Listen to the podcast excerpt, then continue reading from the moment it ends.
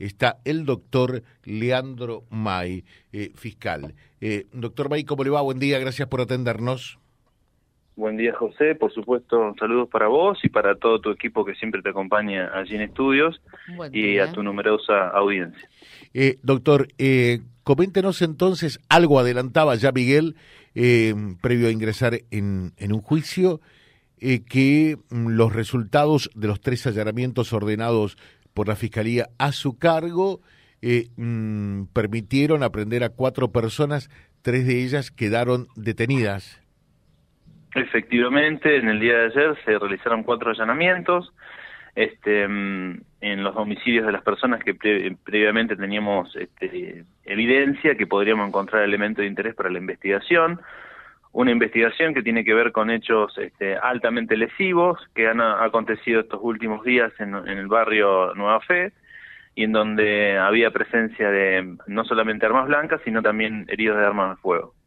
Esta cuestión fue lo que motivó que cuando nosotros empezamos a, conocer, este, lamentablemente no de primera mano por parte de la agencia policial, sino por otras fuentes, este, la existencia de estas investigaciones, con lo cual este, rápidamente convocamos a, la agencia de investigación criminal para que se aboque a la investigación, que en, en un principio la tenía la comisaría segunda, y este, lo suplante en esa investigación y directamente lleve a cabo la misma. En, el, en la fecha que recibimos el informe por parte de esta agencia de investigación criminal, en donde nos indicaron en concreto cuáles son los domicilios, en definitiva, donde podríamos hallar estos elementos, como decíamos, con antelación de interés. Este, se solicitó la orden respectiva por parte de quien les habla a la, al, a la jueza en turno, que era la doctora Claudia Bresán, quien entendió que existían razones valederas como para solicitarlos y así se eh, practicaron. De los allanamientos fuimos este, encontrando justamente los insumos que nosotros creíamos que podían estallarse, siendo muchos de estos elementos que fueron justamente utilizados para provocar los daños este, y las lesiones a las víctimas que teníamos eh, ya identificadas en la investigación. Así que una vez que esa, investiga este, esa eh, medida se practicó por la parte de la Agencia de Investigación Criminal y se practicaron esas aprehensiones, este, tres de esas cuatro se transformaron en detenciones teniendo en cuenta no solamente el resultado de los allanamientos, sino también la evidencia que teníamos munida en la investigación. Una vez que lo hemos detenido, en el transcurso del día de la fecha estamos solicitando este, por sistema informático que la Oficina de Gestión Judicial nos permita llevar a estas personas frente a un juez, en donde no solamente le vamos a imputar los delitos, sino también vamos a pedir medidas cautelares. ¿Qué delitos concretamente le van a imputar? Y uh, esto, como siempre nosotros decimos, eh, hay una obligación funcional de mm. que los delitos los vamos a eh, comunicar luego realizada la audiencia imputativa, porque tiene que conocerlo este, primeramente el imputado en aquella audiencia y luego nosotros podemos este, comunicar este, cada uno de los hechos y los este, delitos que se le atribuyeron. Eh, las personas detenidas son Santiago Gabriel Rolón, Bruno y Ayrton Martínez. Esas tres personas son en concreto las que la, este, la Fiscalía entiende que existen elementos como para atribuirle los hechos este, en una audiencia imputativa, efectivamente. En el caso de Alan Galvez fue aprendido, pero ya recuperó la libertad.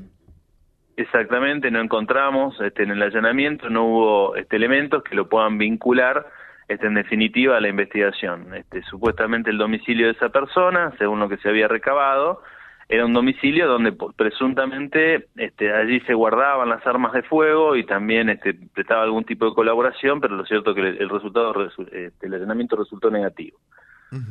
eh, lo, grave de todo esto es que, que ustedes, desde la Fiscalía, porque eh, el trabajo de la seguridad, en buena medida, entiendo que es eh, casi algo tripartito, ¿no?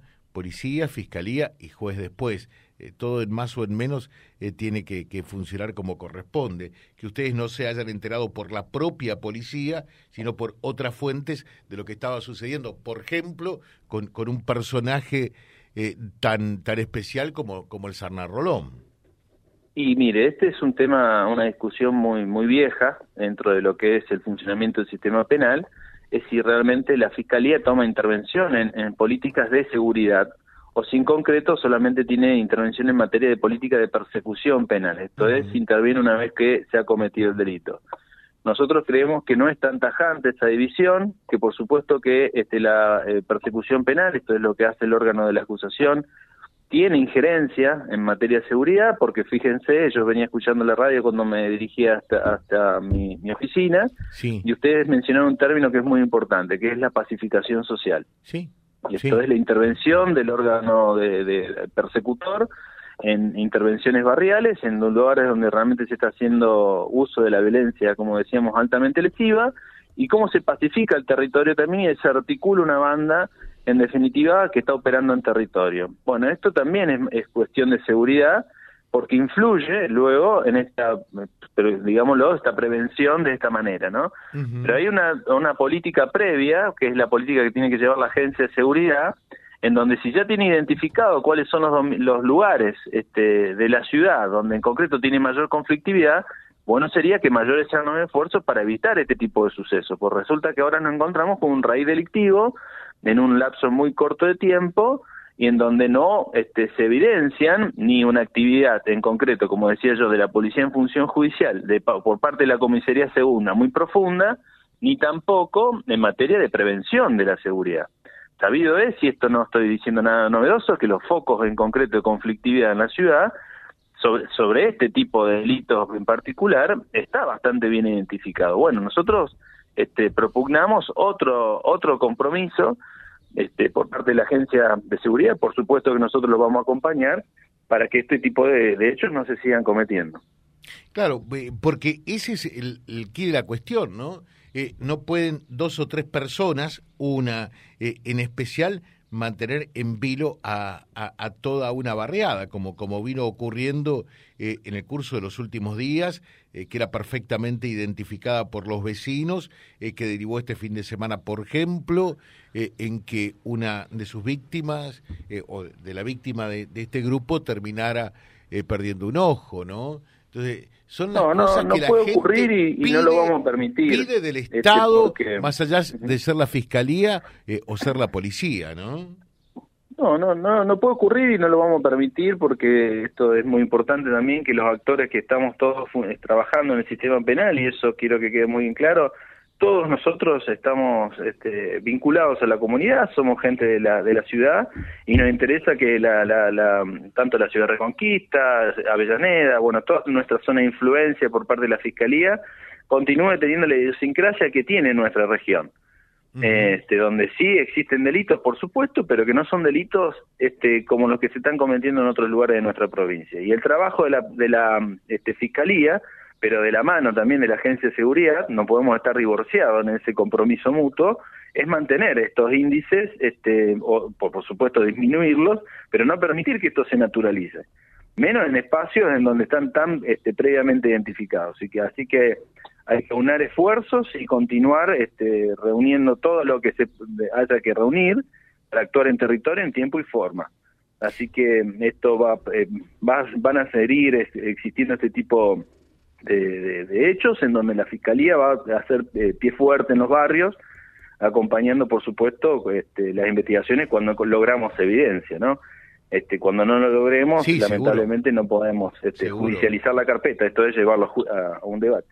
Eso está absolutamente claro, ¿no? Eh, que es así, eh, porque también a veces, muchas veces, existe la, la sensación, pero después hay que probar eh, la, acusación que se efectúa, ¿no? Eso está muy, muy, pero muy claro.